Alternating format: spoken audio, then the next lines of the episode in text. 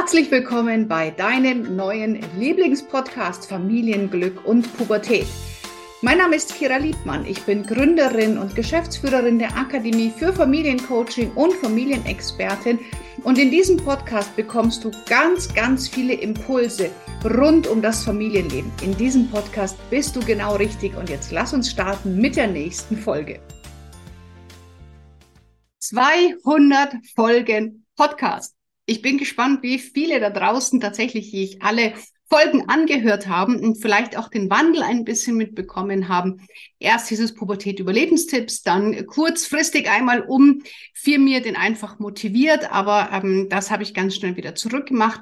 Und als dann die liebe Ines mit dazu kam, haben wir Familienglück und Pubertät gewählt, ähm, weil wir einfach hier den Fokus noch ein bisschen weiter aufmachen wollten und das Thema Pubertät und Teenager nach wie vor sehr, sehr wichtig sind, ähm, aber wir eben auch breitere Elternthemen hier mit bespielen oder ich jetzt mit aufgenommen habe. Und in den letzten 200 Folgen ist halt wahnsinnig viel passiert, wenn ich mir überlege, zum einen, wie unfassbar aufgeregt ich gewesen bin vor der ersten Folge, ähm, ja, teilweise wie unprofessionell das noch war, wie man jedes M, jeden Huster rausgeschnitten hat, wie ich mir immer überlegt habe, oh Gott, was sag ich denn jetzt? Und zu heute, wo man einfach die Kamera mir vor die Nase stellt und das Mikrofon und ich drauf losreden kann ohne Probleme. Es ist schon wirklich nett, was sich da so entwickelt hat. Wir hatten spannende Gäste, wir hatten spannende Interviews. Ich habe sehr, sehr viel lernen dürfen von meinen Gästen ich habe auch lernen dürfen, wie ist es, wenn du mit dem Gast überhaupt nicht matcht, wenn du mit ihm überhaupt nicht klarkommst. Wie fühlt sich's an, wenn es sofort matcht? Wie baue ich auch online schnell Verbindung zu meinen Gästen auf?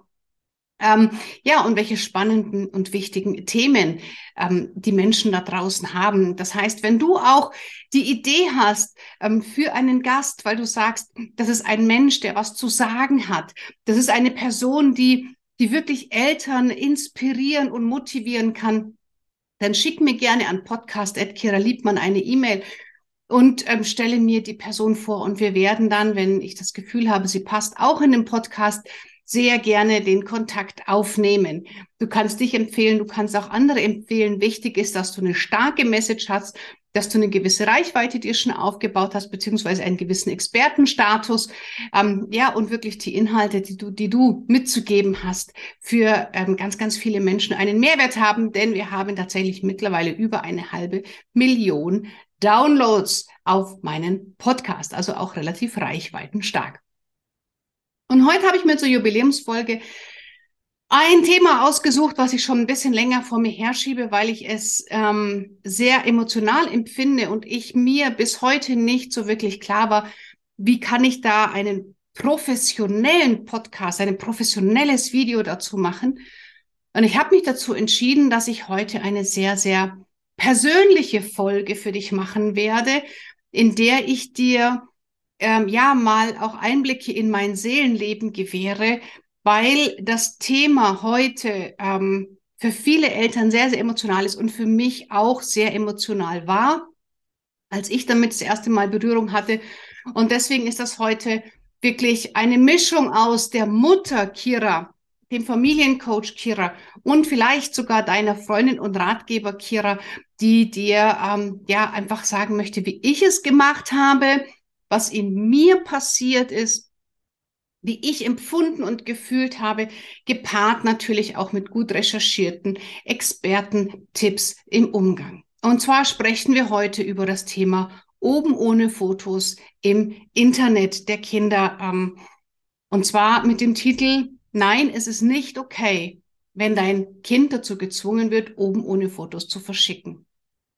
Und das ist ein, ein Thema, was viele Eltern tatsächlich berührt, was viele ähm, mega verunsichert. Und ich selber habe mittlerweile über mehrere Kanäle Erfahrung sammeln dürfen mit diesem Thema. Dürfen müssen, kann man sehen, wie man möchte.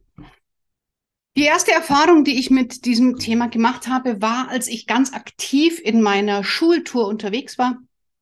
Von 2017 bis dann zum Lockdown war ich in über 400 Schulen und habe dort Motivationsworkshops für Jugendliche gehalten und nach einem dieser Workshops kamen dann zwei Mädchen auf mich zu, die ähm, waren, ich habe es jetzt nicht gefragt, ich schätze vom Aussehen her 14 bis 15 Und ähm, die hatten tatsächlich eine Not, denn sie haben Snapchat auf dem Handy gehabt. Damals war Snapchat noch relativ neu und ähm, ihre Eltern hatten das nicht erlaubt gehabt. Sie haben sich es aber trotzdem heruntergeladen und benutzt. Und über Snapchat kam dann ein anderes Mädchen, was ein, ähm, ja, ein Vertrauensverhältnis aufgebaut hat mit den beiden, ähm, die sich auch verbrüdert hatten. Da ging es darum, ja, wir machen das auch heimlich, ja, und wir auch. Und Mensch, meine Mutter sie würde mich so und so bestrafen. Die Mädchen haben dann auch gesagt, was ihre Eltern tun würden und welche Ängste sie haben. Also war wirklich perfide, dieser Vertrauensaufbau. Ja, und dann fing es halt an, dass die, äh, das Gegenüber, quasi dieses dritte Mädchen, Mädchen in Anführungsstrichen, ähm, dann gesagt hat, ja, ähm, ich habe meine Tage gekriegt, ähm, wie kann man denn einen Tampon einführen? Könnt ihr mir mal einen Film dazu schicken, wie man einen Tampon einführt? Und da fing es dann an, dass es den beiden Mädels suspekt wurde, weil die gesagt haben, nee, und wir wollen nicht. Und dann, dann fing, ja, hm, wie groß sind denn eure Brüste schon? Kann mir mal ein Foto schicken? Also da kamen wirklich ähm, Bilder. Und, als sie sich dann geweigert haben, ging es einfach dann darüber zu sagen, hey, ich weiß, dass du das nicht darfst und ist, hast du, machst du heimlich und wenn du mir diese Videos oder Fotos nicht schickst, dann werde ich es an eure Eltern verraten. Und die Mädels hatten da wirklich eine Not. Zum Glück hatten sie noch nichts verschickt. Und sie haben mir dann den, den Chat gezeigt, die haben Screenshots gemacht von den Chats und ähm, wir haben dann gemeinsam überlegt, was wir tun können. Ähm, sie hatten einfach wahnsinnig Angst vor ihren Eltern. Und ich habe sie dann insofern bekräftigt, dass ich dann geblieben bin. Und als die Schule aus war, bin ich dann mit ihnen zu den Eltern von der einen gefahren. Die Eltern der anderen kamen dazu. Und wir haben dann darüber gesprochen, es war natürlich hoch emotional. Die Eltern waren sehr aufgebracht, sie waren erstmal überfordert, sie waren wütend.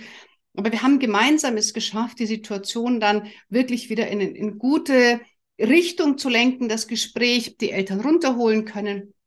Und am Ende sind sie dann zur Polizei gegangen und haben besagte Person angezeigt. Und ich habe ihnen noch ein paar Tipps gegeben, wie sie einfach damit umgehen können. Und ja, das war das erste Mal, dass ich da Kontakt mit diesem Thema hatte. Ähm, und ich werde natürlich im Lauf dieses Podcasts, dieses Videos noch darauf eingehen, was, was ist das eigentlich? Was ist strafbar? Was ist Kinder, was fällt unter Kinderpornografie? Was nicht? Wie kannst du ganz konkret damit umgehen? Also da möchte ich dir heute wirklich viel mit an die Hand geben, weil es einfach ein wahnsinnig wichtiges Thema ist. Das Zweite, ähm, was ich dann mitbekommen habe, war tatsächlich im engeren Bekanntenkreis, dass ein äh, zwölfjähriger Junge ähm, hier auch in die Falle von ähm, den ja, diesen Sexting oder was denn äh, eigentlich, was es bei ihm bereits ist, ähm, nennt sich äh, Sextortion. Da gehen wir dann noch drauf ein. Das heißt, eine Erpressung, wenn du nicht mir Bilder schickst, dann passiert XY. Ja, gehen wir da nochmal gleich drauf ein, wie genau man das erkennt. Und da waren so, das war so, so ähm, eine, das ging über WhatsApp. Die haben sich in einem virtuellen Online-Spiel kennengelernt und da hat sich hier der Kontakt aufgebaut von einem Jungen, in Anführungsstrichen, zu, zu dem anderen Jungen, es waren mehrere. Ähm, der Junge wurde dann in eine WhatsApp-Gruppe eingeladen, in der auch die anderen Jungs alle waren. Und dann haben die Jungs dort sogenannte Challenges gemacht, wo man erstmal nur ein, ein, ein, ein, was von der Schulter zeigt oder was vom Knie zeigt, dann sollte man seinen Oberkörper zeigen, dann sollten sie ein Foto in der Badewanne machen. Und ähm, da wurden auch eben ihm vorgegaukelt, dass da mehrere Jungen sind, weil auch die anderen quasi Bilder da reingestellt haben, dass das nicht sie selber waren. Ja, das hat der mit seinen elf Jahren doch überhaupt nicht verrissen. Und die Eltern haben sich null um diesen Sohn gekümmert. Die Eltern haben überhaupt nicht ins Handy geschaut. Sie haben ihm mit elf Jahren die komplette Kontrolle über das komplette Internet überlassen ähm, und haben sich da einfach nicht gekümmert. Und der Junge wurde immer verstörter, der ist in der Schule abgefallen, der hat schlechtere Noten geschrieben, weil es dann tatsächlich auch anfing, eben mit Erpressung. Und wenn du nicht dann gehörst du nicht mehr dazu. Wenn du nicht ähm, Fotos schickst, dann bist du ein Loser, dann bist du ein Schlappschwanz. Ähm, andere machen das auch. So lief das und er hatte einfach nur den Wunsch dazu zu gehören. Und das ist dann per Zufall rausgekommen. Auch da, der hat sich so geschämt und die Eltern waren so komplett überfordert, Ähm, also auch das war, ist eine ganz, ganz schlimme Situation, weil der Kleine dann wirklich auch gemobbt wurde in der Schule, als das rauskam. Ähm, ja, dass er so eine männliche Hure ist und das war ganz furchtbar. Der musste dann auch tatsächlich die Schule wechseln, ähm, weil er da überhaupt nicht mehr zurechtgekommen ist und das eine Abwärtsspirale gegeben hat, die das Leben dieses Kindes zerstört hat für eine kurze Zeit. Also es war wirklich hochdramatisch und ähm, ja, das dritte war dann tatsächlich als das dann bei meiner eigenen Tochter passiert ist, dass sie Videos und äh, Fotos verschicken sollte über einen Kontakt via TikTok. Und da muss ich sagen, das war für mich tatsächlich ganz, ja, schwierig. Also da, da ist auch nichts mehr mit, na ja, du machst das ja seit Jahren. Da habe ich null, null professionelle Distanz gehabt. Das kann ich dir sofort sagen. Also ich bin ja Mutter, ich bin ein Mensch und ich weiß vielleicht, mich schneller einzufangen als jemand, der mit den Themen nichts zu tun hat. Aber in dem Moment, wo ich herausgefunden habe, dass auch eins meiner Kinder ähm, dazu aufgefordert wurde, ähm, oben ohne Fotos zu verschicken, ja, mit einer Freundin zusammen. Das war der Moment, ähm, ja, wo ich selber komplett hilflos war und komplett ratlos und für mich überhaupt nicht mehr wusste, was ich machen sollte, weil ich das Ganze auch nur zufällig entdeckt habe. Ähm, und es fing so an, dass ich äh, quasi irgendwann mal in das Zimmer meiner Tochter gekommen bin und es sah so aus, als hätte sie da ähm, Fotos gemacht und ich habe sie darauf angesprochen und sie hat, nee, und habe ich nicht gemacht.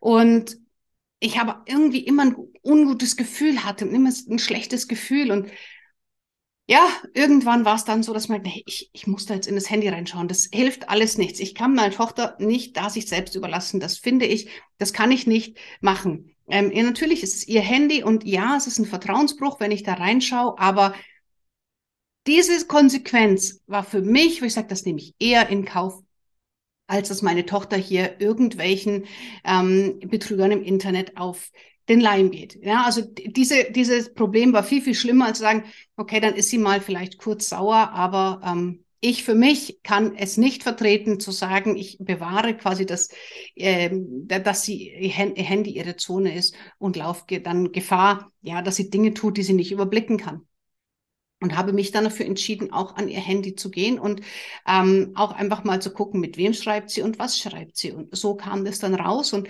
ich habe sie dann auch angesprochen, ganz konkret, ganz konkret, habe gesagt, pass auf, ich weiß, das ist deins, ähm, das ist deine Privatsphäre, ich bin da eingedrungen. Ähm, ich habe für mich ganz bewusst entschieden, dass ich das tue und das und das kam raus und jetzt lass uns bitte reden. Aber bevor ich so weit war, ist bei mir ganz, ganz viel passiert. Also sie war nicht dabei, als ich das hat, ähm, als ich äh, das gelesen habe. Und ich sage dir ganz ehrlich, im ersten Moment, ich war nicht wirklich sauer, sondern ich kann dir das gar nicht beschreiben. Ich war enttäuscht, dass sie nicht mit mir gesprochen hat. Ich habe angefangen, an mir zu zweifeln. Was bin ich für eine Mutter, dass mein Kind sich nicht traut, mir das zu sagen? Ich habe angefangen zu zweifeln, ob sie reif genug ist für ein Telefon, für, für ein eigenes Handy. Ich habe mir Vorwürfe gemacht, warum ich da nicht viel, viel strenger bin und ihr das überlasse. Ich war ja dann irgendwann auch wütend. Also da ist so viel mit mir passiert, dass ich überhaupt nicht in der Lage war, irgendeinen klaren Gedanken zu fassen. Und jetzt bin ich halt gut vernetzt und ich habe meine Leute, die ich anrufen kann und ich habe die, die Ines angerufen, die kennst du hier auch aus dem Podcast, die ist da wirklich mein, mein, meine erste Ansprechpartnerin bei solchen Themen. Und wir haben erst mal gemeinsam darüber gesprochen. Wir haben die Situation analysiert. Wir haben gedacht, okay, was habe ich für Informationen? Was, was passiert gerade vielleicht nur in meinem Kopf ähm, an Szenarien? Was sind wirklich harte Fakten? Ähm, wie, wie gehe ich damit um? Was geht gerade bei mir im Kopf vor? Wie kann ich meine Tochter jetzt unterstützen? Wie suche ich das Gespräch? Wie baue ich das Gespräch auf? Also das war für mich wahnsinnig wichtig, da wirklich jemand zu haben, mit dem ich sprechen konnte, weil ich war überfordert. Ich saß erstmal da, ich sag's dir, wie es war, und habe erstmal geheult und, und habe geweint und war so, pff, scheiße, was mache ich denn jetzt? Ja, und ich weiß ja, dass Wut ähm, nur eine, ein, ein Sekundärgefühl ist, dass dahinter eine riesen Hilflosigkeit gesteckt hat. Das kann ich schon reflektieren. Ähm, aber das heißt nicht, dass ich dann damit umgehen konnte. Und es war so ausgeliefert und so hilflos und so, boah, scheiße, jetzt stehst du da, sprichst vor Hunderttausenden von Menschen, ähm, und dann passiert dir sowas, deinem Kind, und du hast keine Ahnung, wie du reagieren sollst. Ja, das ist, war für mich wirklich erschreckend, weil auch ich glaube, ich sehr leichtfertig mit dem, mit dieser Machtmaschine Instagram, TikTok, Snapchat ähm, umgegangen bin. Ja, ich habe die Zeiten begrenzt via App. Das heißt, die Kinder haben nur eine bestimmte Zeit ähm, am Tag, also bestimmte Daueranzahl, ähm, die sie auf TikTok verbringen können. Ähm, ja, aber trotzdem war ich immer noch nicht nah genug dran. Aber wo finde ich die Distanz, ja? Ich kann ja meiner Tochter mit fast 15 nicht jeden Tag sagen, mit wem schreibst du auf TikTok oder mit, mit, mit wem WhatsAppst du, ähm, weil das meiste, sag ich mal, 99 Prozent bis auf den Teil ist ja alles okay, aber wie filter ich das raus? Also du siehst schon, ich stelle mir auch natürlich genau diese Fragen. Und diese, diese Überforderungssituation, diese Hilflosigkeit, die hat mich dazu gebracht zu sagen, okay, jetzt gehe ich erstmal selber durch das Thema durch und dann möchte ich dir dieses persönliche ja, Wissen auch zur Verfügung stellen, falls du nach diesem Podcast oder nach diesem Video ähm, in die Situation kommen solltest, dass du einfach besser vorbereitet bist auf die Situation als ich, dass du vielleicht schon, vielleicht dich in dem Moment nicht mehr sofort daran erinnerst, was zu tun ist, aber du weißt, verdammt, ich habe da was gesehen von der Kira. Ich höre mir das nochmal schnell an, bevor ich jetzt vorschnell reagiere.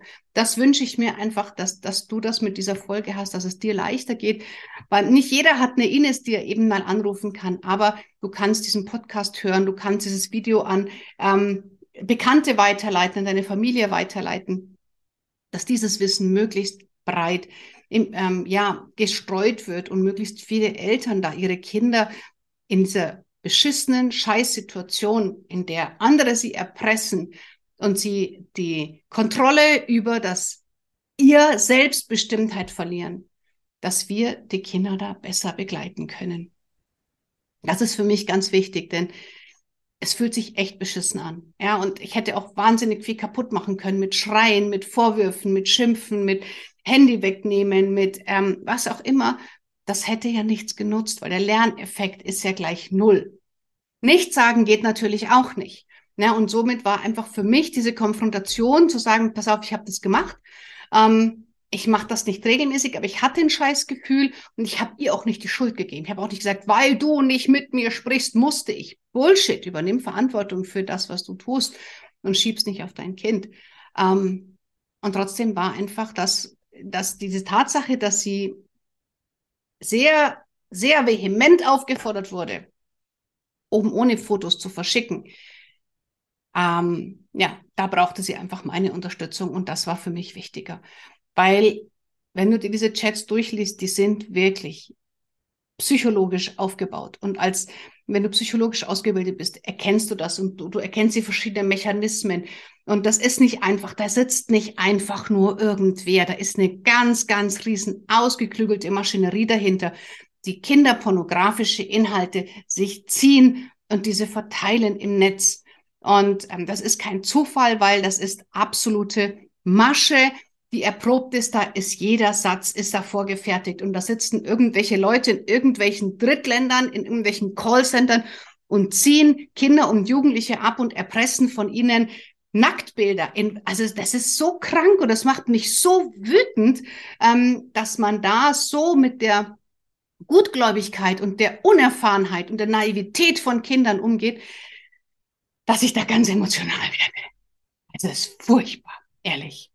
So, und genau deswegen habe ich ähm, jetzt gut recherchiert und habe ähm, tatsächlich ja für dich ein paar Inhalte zusammengeschrieben, um zu sagen, okay, lassen Sie die Begriffsklärung gehen, wir schauen uns die rechtliche Situation jetzt an und du kriegst von mir ganz konkrete Tipps, was du tun kannst. Also das Erste, was wir uns anschauen, ist, dass wir uns erstmal eine Begriffsklärung machen ähm, weil wir haben es hier mit zwei verschiedenen Begriffen tatsächlich zu tun. Also es gibt einmal den Begriff des Sexting. Sexting ist so ein, Kofferwort, das besteht aus Sex und aus Texting. Und das beschreibt einfach ganz ähm, platt gesprochen das Versenden und Empfangen selbstproduzierter freizügige Aufnahmen via Computer oder Smartphone. In der Teenagersprache heißt das manchmal auch Pics oder Nudes. Und das versteht man unter Sexting. Und wir Eltern dürfen jetzt an dieser Stelle auch erstmal verstehen, dass junge Menschen anders kommunizieren als wir in unserer Jugend. Das heißt, das Verschicken von Videos und von Bildern ist für viele, viele, fast alle Teenager, ist das normal. Die verschicken Fotos von allen möglichen Situationen, wo wir uns denken, ah okay, das ist es wert, fotografiert zu werden. Aber das ist ihre Art der Kommunikation. Das heißt, junge Menschen kommunizieren online miteinander, sie lernen sich online kennen, sie tauschen sich online aus, sie pflegen online Freundschaften, sie pflegen mit ähm, Nachrichten Liebesbeziehungen. Das ist in der Realität der heutigen Jugendlichen normal. Ob wir Erwachsenen das gut finden oder nicht, steht auf einem völlig anderen Blatt Papier, aber auch das ist unser Thema. Die heutige Jugend ist nun mal so. Das heißt, das Thema Bilder verschicken hat für die Jugendlichen an sich erstmal eine ganz andere Bedeutung noch, als es vielleicht für uns Erwachsene hat. Also das ist einfach nur mal sich wichtig. Weil auch Erfahrungen mit Beziehung, Erfahrungen mit Sexualität wird online gemacht. Ähm, da werden, ja, wird das Medium Smartphone, Direktnachrichten, WhatsApp, Snapchat, selbstlöschende Nachrichten, das wird Teil deren Lebens, ähm, ja, Liebeslebens, Beziehungslebens, Freundschaftslebens. Und deswegen kommt es vor, dass man auch Intimität oder intim gemachte Aufnahmen teilt. Und das ist, wie gesagt, für die Kinder mit oder Jugendlichen von heute eine ganz andere Selbstverständlichkeit, als es das vielleicht noch für uns Erwachsene war, weil wir in meiner Generation zumindest damit nicht aufgewachsen sind. Und ähm, ja, Bilder mit entblößten Geschlechtsteilen für uns nicht so zugänglich waren, wie es für die Jugendlichen von heute einfach so sind. Und wenn wir uns dann angucken, Instagram, TikTok, YouTube, wie da auch zum Teil die Influencer rumlaufen, wie viel Kontakt sie schon mit nackter Haut bekommen. Das sind die Musikvideos, die wir vielleicht früher noch über Viva oder MTV gesehen haben, sind ja da Kinderfasching da dagegen. Also die wachsen da einfach mit einem ganz anderen ähm, äh, Ausgangssituation auf als wir.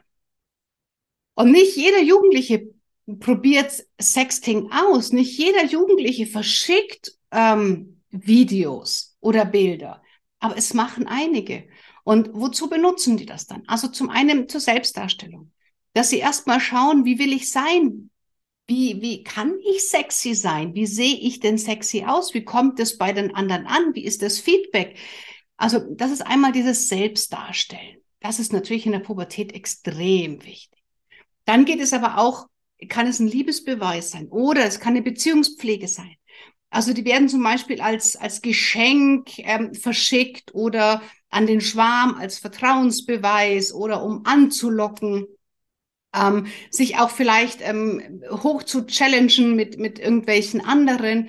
Wer, wer ist mutiger? Also auch so wie eine Art Mutprobe kann das genutzt werden, aber auch zum Kennenlernen, zum Flirten oder vielleicht sogar auch als Antwort auf ein selbsterhaltenes Bild. Ja, so wie das bei den Jungen war, da haben quasi andere Fake-Bilder in die Gruppe gestellt und er hat dann geantwortet mit der vermeintlichen Sicherheit, die anderen Jungs haben das auch getan, dass das äh, Retortenfotos waren. Auf die Idee kam der einfach gar nicht. Also das heißt, ähm, da gibt es verschiedene Gründe und manche davon, viele sind auch freiwillig. Also nicht jedes verschickte Bild passiert aus Erpressung, sondern Jugendliche machen das auch freiwillig. Und sie können einfach zum Teil auch ähm, diese, die Konsequenzen, die, was daraus entsteht, können sie gar nicht überblicken. Kommen wir dann auch noch dazu, wenn wir gleich über das Thema Prävention sprechen. Was kannst du vorab schon mit deinem Kind tun, dass es gar nicht erst in die Erpresserfalle kommt? Also, ähm, es ist ganz wichtig, wenn uns Eltern das verunsichert, ist es trotzdem wichtig, dass der Jugendliche ein Recht auf eine selbstbestimmte Sexualität hat. Das heißt, nur weil wir Eltern vielleicht uns keine Sexting-Videos, Fotos schicken, heißt das nicht, dass die Kinder das nicht auch tun sollen dürfen. Na, sondern die Kinder dürfen selber für sich entscheiden, welche Art der Sexualität ähm, gefällt mir. Aber du darfst dein Kind tatsächlich unterstützen, Nein zu sagen. Denn jeder hat das Recht am eigenen Körper, jeder hat das Recht am Bild am eigenen Körper. Das heißt, ähm, unterstütze dein Kind Nein zu sagen. Und das fängt zu Hause an. Wenn wir Eltern Kindern alle Grenzen abtrainieren, wenn wir Eltern die Grenzen der Kinder nicht respektieren, wenn wir Eltern ein Nein der Kinder uns gegenüber nicht tolerieren, dann kann das Kind auch nie lernen, Nein zu sagen. Denn ich kann nicht sagen, okay, meinen Eltern gegenüber, da darf ich nie Nein sagen, da muss ich immer kooperieren, aber anderen gegenüber, da, da darf ich Nein sagen. Nein. Es geht entweder ganz oder gar nicht. Das kann man nicht partiell sich aussuchen und sagen, also hier muss ich blind kooperieren und hier darf ich zu mir und meinen Wünschen stehen. Sondern entweder ich mache es ganz oder ich mache es gar nicht. Und ganz, ganz oft sind das Kinder, die zu Hause nicht Nein sagen dürfen, deren Grenzen zu Hause nicht respektiert würden, die zu Hause sich stark anpassen müssen, um keinen Bindungsabbruch zu haben, wo ähm, ja zu Hause vielleicht auch wenig Interesse herrscht an den Kindern, sie sich nicht zugehörig fühlen. Das macht es einfach für die Täter viel, viel einfacher. Und deswegen, wenn du willst, dass dein Kind Nein sagt, dann bring ihm bei, Nein sagen zu dürfen, auch in anderen Situationen. Denn wie gesagt, hier gibt es keinen Graubereich. Entweder es gibt schwarz oder es gibt weiß. Ja, und das fängt immer bei uns zu Hause an. Und es geht hier nicht um Schuld, sondern es geht darum, wie kann ich dem präventiv entgegentreten. Ähm, genau, also das erstmal, Sexting an sich ist erstmal freiwillig. Ja, Im Gegensatz dazu gibt es eben das Sextortion, kommen wir gleich noch drauf. Oder manche sprechen es deutsch auch aus, Sextortion. Ähm, das ist dann das Thema mit Erpressung. Aber vorgelagert erstmal das Verschicken von Bildern und Videos an sich machen viele Jugendliche. Wie sieht die rechtliche Seite aus? Also, hier geht es äh, um den Paragraph 207a Strafgesetzbuch. Der regelt den Umgang mit pornografischen Darstellungen Minderjähriger. Um den geht es hier. Und da ist es so, dass Kinder vor 14 nicht strafmündig sind. Ähm, also das heißt, dass hier alles unter 13, äh, unter 14 ist Ganz klar Kind. Da gibt es überhaupt keine Diskussion. Also, das heißt, Nacktbilder verschicken oder erhalten von unter 14 ist immer ausnahmslos Kinderpornografie. Ja, also wenn Personen über 14 diese Bilder speichern, machen sie sich strafbar. Das Problem dabei ist, wenn ich als Eltern aus Beweissicherungsgründen diese Fotos auf dem Handy speichere von mir, mache ich mich der Kinderpornografie strafbar. Ja, und ähm, deswegen ist es ein so beschissen schwieriger Bereich. Ähm, und hier bedarf es wirklich echte Aufklärung und der Kontrolle und ähm, dem sensiblen Umgang. Also, wenn zum Beispiel ein 13-jähriges Mädchen Sexting-Bilder von sich verschickt hat und die Eltern das zur Beweissicherung speichern, ist das Kinderpornografie. Und da braucht es auch sensiblen Umgang seitens der Polizei, wenn ich sage, ich muss das sichern, um hier ähm, jemanden anzeigen zu können, dass man die Eltern dafür einfach nicht bestraft. Aber da bin ich dann raus mit meiner Rechtsberatung. Ähm, da muss man dann wirklich sich dann entsprechend an die Stellen wenden.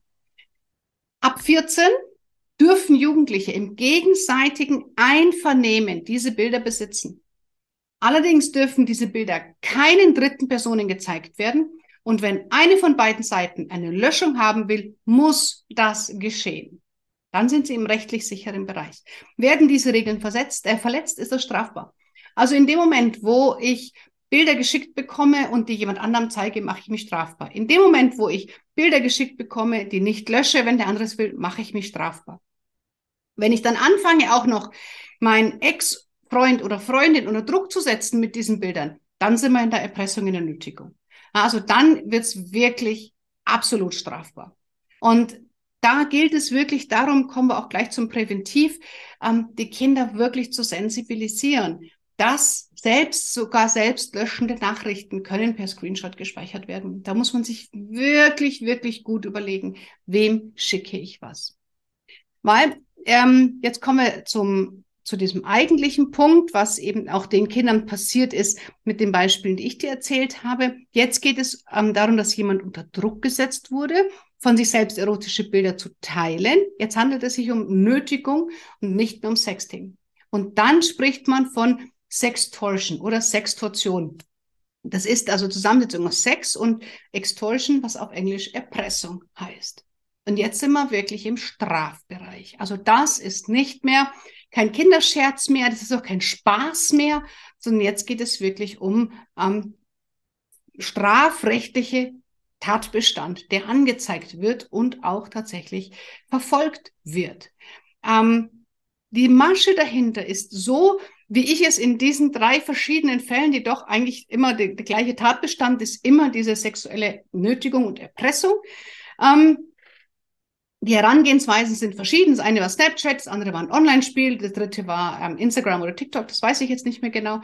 Ähm, aber trotzdem ist die Masche dahinter immer dieselbe. Das heißt, Betrüger täuschen Interesse an der Person vor, an einer freundschaftlichen Beziehung oder an einer Liebesbeziehung und locken zum Teil auch mit Modelverträgen, mit Geschenken, mit Liebesbeweisen, ähm, ja, schmieren dem Kind Honig um, ums Maul, steigern sein Selbstwertgefühl. Also das heißt, sie bauen eine ganz starke ähm, Bindung auf in dem Fall bei, mit den Mädchen vom Snapchat, mit der ersten Beispiel, ging es auch darum, Geheimnisse zu entlocken. Weil, wenn ich das Geheimnis meines Gegenübers kenne, kann ich ihn damit erpressen.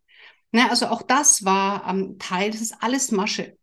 Und dann nehmen Sie sich da die Zeit, über einen gewissen Zeitraum eine Vertrauensbasis herzustellen, Tatsächlich bin ich heute sogar der Meinung, dass da zum Teil Chatbots dahinter stecken mit künstlicher Intelligenz, dass zum Teil gar keine Menschen mehr dahinter ähm, sind, sondern dass das Chatbots machen. Ähm, genau, also dann, und dann, wenn es also dieser Vertrauensbeweis hergestellt ist, dann wird es gegenüber aufgefordert, erotische Fotos oder Videos von sich zu schicken.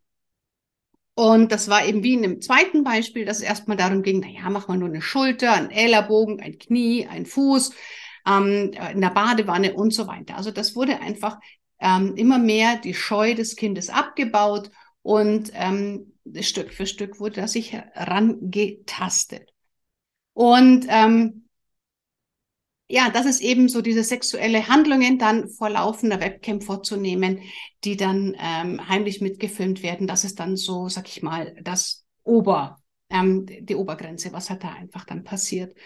Und dann beginnt einfach dieser Teufelskreislauf, weil sobald die Fotos oder Videos gemacht wurden, machen die Täter Druck und verlangen immer mehr von solchen Bildern oder immer extremere Material, weil sie sonst drohen, das Bild- oder Videomaterial Schülern, Familienmitgliedern, Lehrern, im Internet, wem auch immer zu schicken.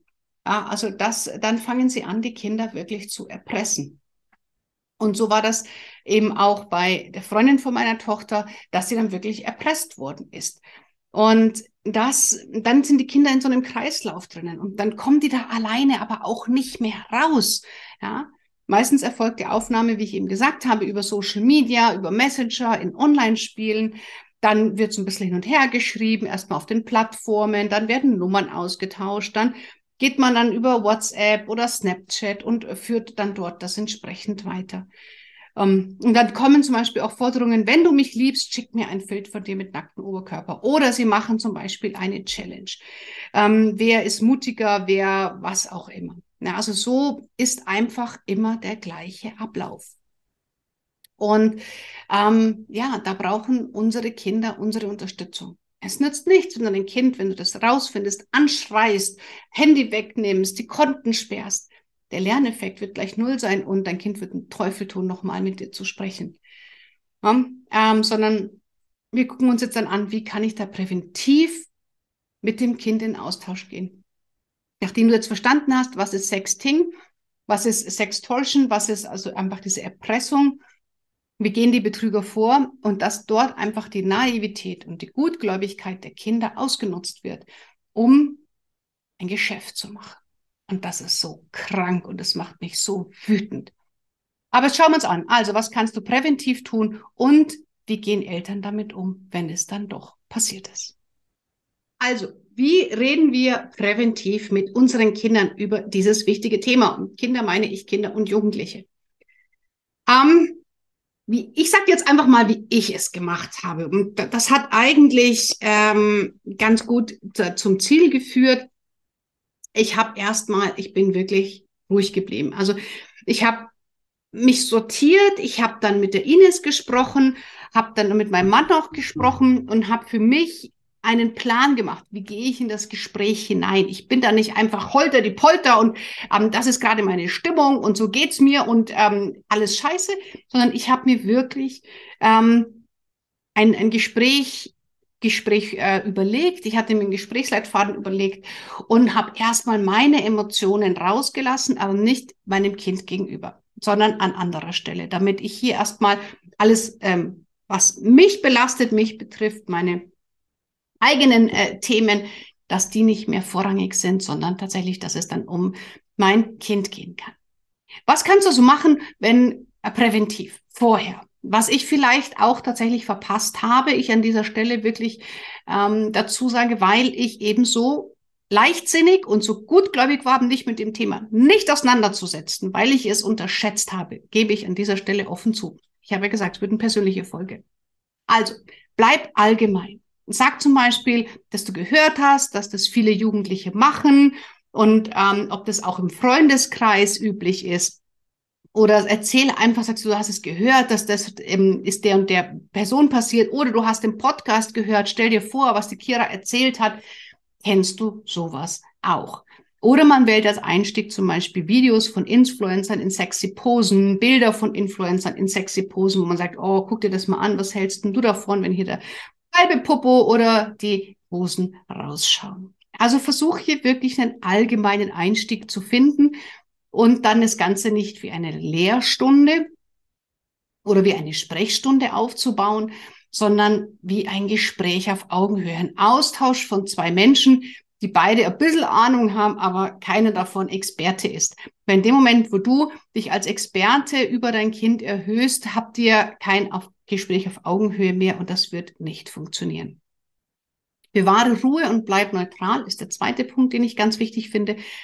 Es geht nicht um deine persönliche Meinung zum Thema Nacktbilder verschicken, sondern es geht darum, ähm, das Kind auf die möglichen Folgen vorzubereiten.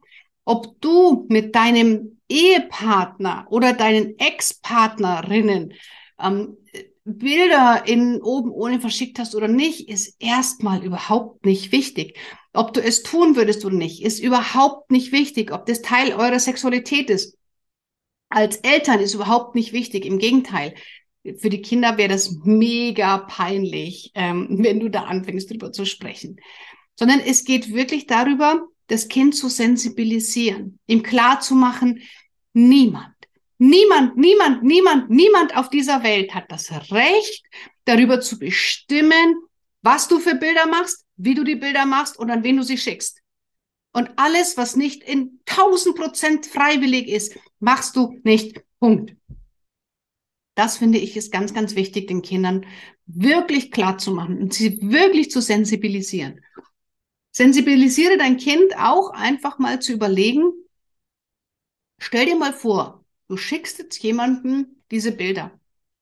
Was wäre das Schlimmstmögliche, was passieren könnte, wenn ihr euch streitet, wenn ihr euch trennt, wenn ihr nicht mehr befreundet seid, wenn die andere Person wütend ist? Und kannst du mit den Konsequenzen, mit den Folgen des schlimmstmöglichen Ereignisses leben? Und das bringt viele Kinder zum Umdenken.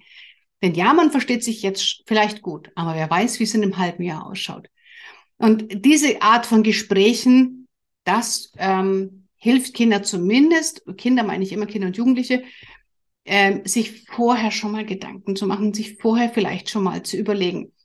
Ist manchmal ein bisschen schwierig, weil, wenn du mich kennst, die Amygdala, das Emotionszentrum ist übersensibel. Ähm, der präfrontale Kortex, unser Vernunftbereich, hält eine Zeit lang Winterschlaf. Das heißt, Kinder sind extrem leicht emotional zu manipulieren. Mach deinem Kind, ähm, im, im, nächsten Punkt, ähm, nächster Tipp ist, mach deinem Kind bewusst, dass alles, alles, was im Internet ist, nie wieder ganz gelöscht werden kann. Ja, und dann kommt vielleicht, na ja, ich mache selbst löschende Nachrichten über Snapchat oder ich lösche dann die WhatsApp. Bullshit! Dann macht man einen Screenshot, man filmt den, ähm, den, den Screen ab ähm, und dann habe ich's. Oder ich speichere es ab, bevor die Nachricht gelöscht ist. Und schon habe ich 0,0 Einfluss und Kontrolle mehr, wo meine Bilder wann landen. Und ich weiß nicht, ob man es unbedingt möchte, dass die im Darknet in irgendwelchen pädophilen Sammlungen auftauchen. Also deswegen macht dem Kind das bewusst, nur weil ich eine Nachricht bei mir am Handy lösche, heißt das noch lang nicht, dass es beim Gegenüber auch gelöscht ist. Und dann habe ich keinen Einfluss mehr drauf. Und das muss ich mir einfach ganz bewusst werden. Und es gibt Partner und Liebesbeziehungen, in denen ähm, das gut funktioniert, die achtsam und sorgsam damit umgehen, die die Bilder auch niemals irgendwo in Schmuddelecken vertreiben würden. Und viele Menschen, die achtsam und sorgsam mit diesen Materialien umgehen. Es gibt aber auch die schwarzen Schafe. Und woher weiß man, wie jemand wirklich reagiert, wenn er sauer ist? Also, wenn du das dem Kind eben bewusst machst, allgemein sprechen, auf Augenhöhe reden, dich nicht erheben über das Kind, sondern wirklich ein Gespräch suchen, Interesse zeigen an der Meinung des Kindes, nicht mit einem vorgefertigten Ergebnis in das Gespräch gehen, ruhig bleiben, neutral bleiben. Es geht nicht um deine Ansicht über die Sache. Das kann jeder für sich haben. Das muss mein Kind nicht der gleichen Meinung sein wie ich. Ähm, kind sensibilisieren. Was wären die schlimmstmöglichen Konsequenzen? Kann ich damit umgehen? Und Kind sensibilisieren. Alles, was im Internet steht, kann nie wieder 100% gelöscht werden. Das kannst du präventiv tun. Und auch nicht nur einmal, sondern immer und immer wieder. Such das Gespräch wiederholend. Werde ich künftig auch tun. Habe ich komplett unterschätzt. Wie du jetzt damit um, wenn es dann, ähm, wenn es dein Kind erpresst wird, wenn eben die sexuelle Erpressung stattfindet, wenn dein Kind unter Druck gesetzt wird, wenn dein Kind Bilder verschickt hat, die jetzt missbräuchlich benutzt werden, wenn dein Kind also in die Falle getappt ist, nennen wir es mal so. Was kannst du tun? Also man wünscht es niemanden. Aber wenn es passiert ist, Ruhe bewahren, sachlich bleiben. Denn wenn dein Kind zu dir kommt und dir das erzählt, dann hat es bereits eine extrem große Not. Und ich hatte nur ein blödes Gefühl. Ich hatte einfach nur so ein mulmiges Gefühl, ähm, was auch nicht weggegangen ist. Also ich habe nicht den ersten Impuls gehabt, gesagt, ah, okay, die hat die Fotos gemacht, ich gucke da rein, weil ich vertraue ihr nicht, sondern ich habe das über Wochen mit mir herumgetragen und hatte immer dieses, habe immer wieder das Gespräch gesucht. Meine Tochter wollte halt dann nicht mit mir sprechen. Ja, es ist ja okay, sie ist ein Teenie, muss sie ja nicht. Ähm, es ist peinlich. Aber trotzdem hatte ich einfach ein blödes Gefühl. Also und deswegen ähm, hier wirklich darüber im Klaren sein, dass es hier ein extrem sensibles Thema ist. Weil Opfer von Sextorschen brauchen emotionale Unterstützung. Und zwar von uns Erwachsenen. Natürlich sprechen die vielleicht mit ihrer besten Freundin, mit ihrem besten Kumpel. Ähm, aber sie brauchen unsere Hilfe als Erwachsene. Ähm, und deswegen müssen wir der, der, der, der Fels in der Brandung sein. Wenn die Kinder sehen, dass wir selber zusammenbrechen, dann fühlen sie sich auch nur schuldig, uns das in Anführungsstrichen angetan zu haben und fühlen sich noch, noch viel schlechter. Das heißt, egal wie naiv das Kind war, verurteile nicht, bestrafe nicht, ähm, gib dem Kind keine Schuld, das alles macht's nur fürs Kind viel, viel, viel schlimmer. Also versetz dich mal wirklich in die Lage deines Kindes. Wie wird's ihm erst gehen, wenn du schon so aufgebracht bist? Und den Gedanken, den sollte man sich wirklich machen. Wenn es mich schon so emotional toucht, wie wird es erstmal im Kind gehen? Also zeige Mitgefühl. Und wenn du merkst, dass du wütend wirst, steckt dahinter entweder Hilflosigkeit oder Trauer. Eins von beiden. Aber es geht nicht um die Wut. Das heißt, die Wut ist nur ein Signal, es ist aber nicht die Ursache der Emotion. Bezieh bitte ganz klar Stellung. Das heißt, mach klar, dass das Verhalten der Erpresser falsch ist. Gib nicht dem Kind das Gefühl, dass es etwas falsch gemacht hat mit Vorwürfen, mit warum hast du, wieso hast du nicht, wie dumm kann man sein. Nein, der Erpresser, der über ein halbes Jahr lang das Kind emotional so manipuliert hat, dass weder du noch ich als Kind das durchschaut hätten, das darf man nie vergessen, der ist das Problem, nicht dein Kind. Und das ist super wichtig, mit dieser Haltung daran zu gehen. Dein Kind hat nicht nur, weil jemand sagt, hey, du, schick mir doch mal bitte mal ein Video von dir. Nein, das wurde systematisch von psychologisch geschulten Erwachsenen in die Falle gelockt. Deswegen ist nicht dein Kind das Problem. Das ist mir mega, mega wichtig an dieser Stelle zu sagen. Habe ich meiner Tochter auch gesagt. Ähm, Also besprecht gemeinsam die nächsten Schritte. Macht da nicht über den Kopf deines Kindes hinweg etwas, sondern ähm, besprecht das tatsächlich gemeinsam. Besprecht gemeinsam, was macht ihr denn jetzt am nächsten Schritt? Weil du musst dir ja vorstellen, dein Kind hat ja eh schon die Kontrolle darüber verloren, was mit ihm passiert. Und wenn du jetzt auch noch über seinen Kopf hinweg sagst, oh, wir gehen zur Polizei und wir zeigen an und blablabla, dann macht es ja nicht besser. Weil das Kind ja wieder in einem, okay, jetzt bestimmen wieder andere über mich, Situation hineinkommen. Dann wird die Gefühl der Ohnmacht der Scham noch viel, viel stärker. Also, mach dem Kind ganz klar, du bist das Opfer, du bist nicht der Täter. Das, die nächsten Schritte besprechen wir gemeinsam. Stärke deinem Kind den Rücken, statt es zu bestrafen und geh zur Polizei. Sicher vorher alles, sicher den Account, sicher den Namen, sicher die Telefonnummer und dann geht ihr zur Polizei und erstattet Anzeige. Und ganz egal, was das Kind vorher, das Kind, das andere gegenüber vorher geschrieben hat, was passiert, wenn du zur Polizei gehst, so etwas gehört angezeigt. Und die Polizei kann diese Menschenring, diesen pädophilen Ring nur auffliegen lassen, wenn sie davon wissen und wenn sie die Möglichkeit haben zu recherchieren. Das heißt, die Polizei ist nicht dein Feind. Die Polizei macht nicht das Kind fertig, sondern die Polizei wird dich dabei unterstützen, dass das nicht noch vielen anderen Kindern mehr passiert. Und eins darfst du nicht vergessen, Kindern, die wie zum Beispiel der Junge im zweiten Beispiel, ähm, hat sich unfassbar geschämt. Ähm, der wurde von seinen Klassenkameraden gemobbt, weil das rausgekommen ist, weil er sich jemandem anvertraut hat, der die Klappe nicht gehalten hat und das den anderen erzählt hat. Der wurde so fertig gemacht, dass er die Schule wechseln musste, weil so ein verficktes Arschloch ihn da hineingezogen hat. Sorry die Ausdrucksweise, aber da fallen mir keine anderen Begrifflichkeiten ein. Ja, das ist vielleicht jetzt vulgär, aber sorry, da das schaltet bei mir irgendwie, weiß ich nicht, da kommt mein Löwenherz raus. Und dann wurde dieses Kind gemobbt, weil es in eine Falle getappt ist, in die jedes andere Kind auch tappen würde. Ja, und das müssen wir uns einfach bewusst machen. Und wenn wir so etwas nicht anzeigen, dann kann also mit auch kein, nicht eingedämmt werden. Und deswegen bin ich da ein ganz großer Freund davon, Anzeige zu erstatten, selbst wenn sie ins Leere verläuft. Ähm, alles sichern, danach die Nummer blockieren, alles löschen, ähm, keine, äh, das am besten auch die sozialen Medien, die Profile umbenennen, also das Profil löschen, ähm, sich überlegen, okay, wenn ich TikTok und Instagram habe, dann ähm, ein privates Profil, nur gucken, wer kann mir folgen, wer kann mit mir befreundet sein, wer kann meine Videos sehen, wer kann mich anschreiben, das kann man alles einstellen.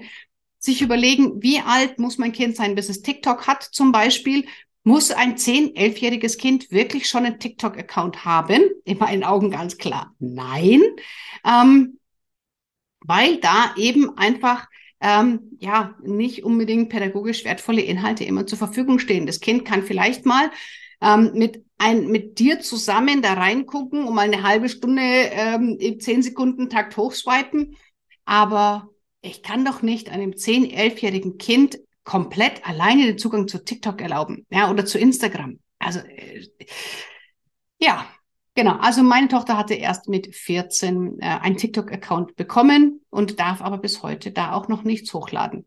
Ja, weil ich einfach der Meinung bin, das, was da passieren kann, ist viel zu, viel zu schlimm. Und wenn sie mit ihren Leuten in Kontakt bleiben möchte, dann soll sie telefonieren, da kann sie WhatsAppen. Aber ich möchte da einfach nicht, dass sie ihr Gesicht auf TikTok oder Instagram regelmäßig zur Schau stellt, zumal sie auch noch ein sehr schönes Mädchen ist ähm, und da nochmal die Gefahr größer ist, dass sie da entsprechend ähm, angeschrieben wird. Also Schönheit gepaart mit jugendlicher Naivität ist eine ganz, ganz, ganz gefährliche Mischung. Ja, und das ist einfach das, was ich dir dazu raten kann. Und ähm, das war jetzt ein sehr langer Podcast. Ähm, ja, ich bin auch ein bisschen erkältet, deswegen kann auch sein, dass meine Stimme ein bisschen anders klingt. Ähm, ich halte es einfach für wichtig, dass Eltern nicht den Fehler machen, wie ich es gemacht habe, dazu lasch damit umzugehen. Ähm, ich habe am Ende des Tages doch auf mein Gefühl gehört und habe ähm, mit meiner Tochter den Kontakt gesucht auf eine Art und Weise, wie ich mir gewünscht hätte, dass es zukünftig nicht mehr stattfinden muss. Ähm, aber ich für mich kann es vertreten. Und das heißt nicht, dass jetzt alle Eltern ans Handy ihrer Kinder gehen sollten und alle WhatsAppen lesen sollten. Hör auf dein Bauchgefühl. Und wenn dein Bauchgefühl sagt, es ist alles gut, dann rede mit deinem Kind präventiv. Und wenn du das Gefühl hast, oh, ich komme nicht drüber hinweg, da ist irgendwas, dann such das Gespräch mit deinem Kind und, und sprech darüber. Ähm, wir können unsere Kinder und Jugendlichen nicht vor allen Gefahren dieser Welt beschützen. Das ist mir völlig klar. Wir können auch nicht mit 15 noch die Accounts unserer Kinder regelmäßig überwachen und nur ihnen erlauben, in unserer Gegenwart äh, online zu gehen, weil dann wird die Konsequenz sein, dass sie sich heimlich ein zweites Handy zulegen und nur bei ihrer Freundin äh, gucken werden. Ähm, und deswegen braucht es hier einfach eine Mischung aus Gespräch, Austausch, Wissensvermittlung, Vertrauensvorschuss und beobachte einfach dein Kind und schau, wie es ihm geht. Und dieser Junge aus dem zweiten Beispiel zum Beispiel, ja, da hat man das gemerkt, da ist er in der Schule abgesagt, er hat sein Verhalten verändert, er hat sich immer mehr zurückgezogen. Es waren ganz klare Anzeichen, dass hier etwas nicht stimmt. Die Eltern haben sich einfach nur nicht drum gekümmert, weil sie mit ihren eigenen Baustellen so beschäftigt waren. Ähm, bei meiner Tochter habe ich gar nichts gemerkt. Da war es einfach nur dieses blöde Scheißgefühl, äh, nachdem ich gesehen habe, dass sie da Fotos macht. Also es ist, was ist richtig, was ist falsch? Ich bin in dem Bereich nicht so tief die Expertin, dass ich dir rechtlich sagen kann, was geht. Ich würde mir niemals anmaßen zu sagen, ich bin die Medienexpertin, deswegen folge meinem Rat in allen Punkten. Ich kann dir nur sagen, ich als Mutter tue mich schwer, hier wirklich zu sagen, was ist der richtige Weg für alle. Ich kann nur entscheiden, was ist der richtige Weg für uns. Ich habe verpasst, meine Kinder oder meine ältere Tochter früh genug auf die Gefahren hinzuweisen, werde ich nachholen und ähm, bei der Kleinen auf jeden Fall von Anfang an machen. Ähm, ich werde für mich wirklich besser noch im Kontakt bleiben. Das heißt nicht, dass ich kontrolliere, überhaupt nicht. Und dass ich immer weiter noch meinem Kind immer wieder Gesprächsbereitschaft signalisiere. Ich schaue, dass wir auf den Ebenen, in denen sie es zulässt, eine enge und gute Beziehung aufbauen, so dass sie vielleicht mich auch in anderen Punkten ihres Lebens teilhaben lässt. Und wenn ich aber das Gefühl habe, ich muss hier jetzt einschreiten ähm, und ich muss hier jetzt eine Grenze ziehen, ob das meinem Kind passt oder nicht, dann werde ich das auch in der Zukunft weiterhin tun. Weil mein Job ist es, auf mein Kind aufzupassen. Und das geht nicht, indem ich alles lasse und dann sage, ja, mein Schatz, mach alle Fehler der Welt und dann komm zu mir und ich hol, ich, wir klären's. Nein, manchmal muss man auch einfach sagen, so, und jetzt ist hier Schluss und jetzt ist hier eine Gefahr im Verzug und jetzt ist Punkt. Na, und da die Mischung zu finden, weiß ich nicht, ob ich es immer schaffe. Weiß ich auch nicht, ob ich das immer zum richtigen Zeitpunkt, im richtigen Ton und in der richtigen Art und Weise machen kann und werde wird bestimmt Dinge geben, die mein Kind rückblickend ähm, als Kacke empfinden wird. Ja, das weiß ich. Aber ich muss mir selber auch in die Augen schauen können. Ich muss mir selber auch sagen können, hey, ich habe immer mein Bestmögliches getan. Und das Bestmögliche ist nicht immer wegzuschauen und zu erlauben, sondern manchmal ist es Bestmögliche auch kurzfristig den Wut und den Zorn des Kindes auf sich zu nehmen und sagen, und hier muss ich dich beschützen, weil du mit deinem ähm, Teenagergehirn bist noch nicht in der Lage, die Konsequenzen abzusehen. Ich als Erwachsener schon. Und ähm, ja, was davon später sie mir auf die Ohren schmeißen wird, I don't know. Aber ich für mich ähm, ja, muss hier einfach einen Weg finden und muss Stellung beziehen. Das war jetzt die 200. Folge, eine sehr persönliche Folge. Du hast sicher gemerkt, dass es mir auch ähm, nahe ging und ähm, wirklich ein Anliegen war. Und bin natürlich ganz gespannt jetzt auch über deine ähm, Erfahrungen damit? Möchtest du etwas mitteilen? Möchtest du uns äh, Erfahrungen teilen? Wie hat dir die Folge gefallen? All das kannst du an podcast.kiraliebmann.de mich teilhaben lassen. Und hier auch nochmal der Hinweis, vom 12. und 13. Mai findet mein Online-Seminar Familiencoaching Kompakt statt. Dort bekommst du zwei Tage lang in insgesamt drei, drei Stunden Blöcken ähm, ganz, ganz viel Wissen zu Kindern, zu Jugendlichen, zu Eltern und zu Familien mit. Also egal, ob du sagst, du möchtest mit Familien arbeiten oder du willst für dich und deine Familie ähm, noch mal mehr Wissen haben, noch mehr Zusammenhänge verstehen, noch mehr ähm, ja wissen, wie, wie gute Kommunikation funktioniert, wie man mit dem Kind realistisch in Verbindung bleiben kann ähm, dann ist das Familiencoaching Kompakt für dich das Richtige, weil du dort die Mischung bekommst aus professionellen Inhalten, aber auch immer diese Portion Pragmatismus, Alltagstauglichkeit und Umsetzbarkeit, weil es gibt so viele Ratgeber, Bücher, Influencer, was auch immer, die dir ganz tolles ähm, theoretisches Wissen vermitteln, das aber praktikabel nicht umsetzbar ist, weil es kommt einfach manchmal das Leben dazwischen. Und ich möchte dir hier wirklich umsetzbare Hilfen, Methoden, Tools, Denkweisen, Handlungsweisen an die Hand geben.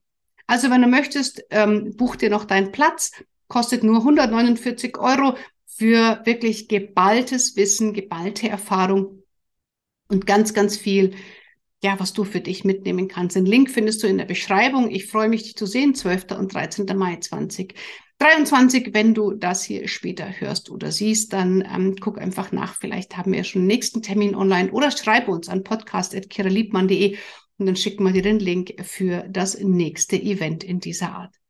In diesem Sinne wünsche ich dir eine gute Zeit. Ich hoffe, du konntest maximal viel mitnehmen und bis zur nächsten Folge.